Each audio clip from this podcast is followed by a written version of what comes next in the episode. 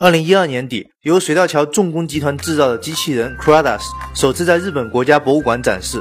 这个机器人由三十多个液压关节连接，高达四米，重量更是达到了四吨，并且它还装配了一个完整的武器系统，其中就含了一杆能够在一分钟内射出六千发子弹的加特林机枪。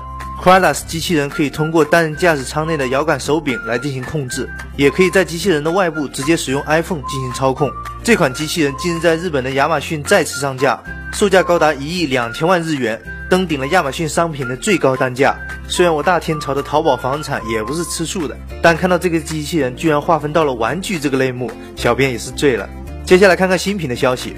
iPad Pro 的传闻依然在继续。这一次的消息来自著名的打脸王，啊不，著名分析师郭明池。Apple Insider 昨天获得了郭明池的一份研究报告，报告中预测12.9英寸大屏幕 iPad 将首次配备触控笔，预计将在今年的第二季度上市。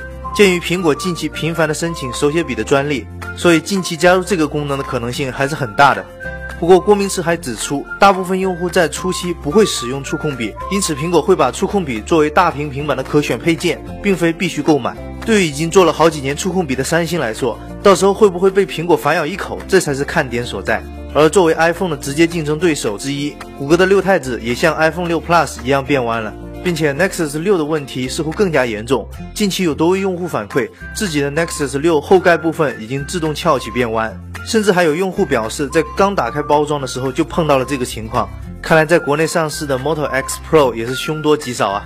新品方面，HTC 正式发出了 MWC 期间的新品邀请函，宣布将于三月一日举办新品发布会。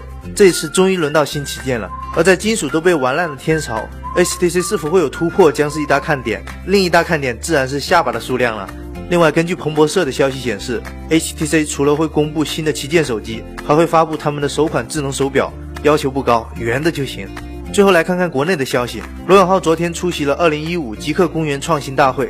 根据三十六氪得到的消息显示，锤子科技在计划 T1 续作的同时，还在准备一款终端手机产品。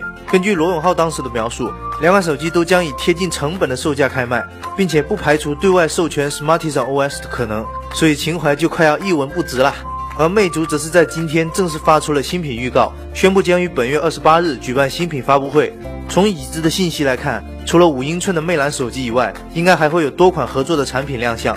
本次的邀请函还附赠了新品手机的优先购买权。看来现在的魅族已经开始为小米而生了。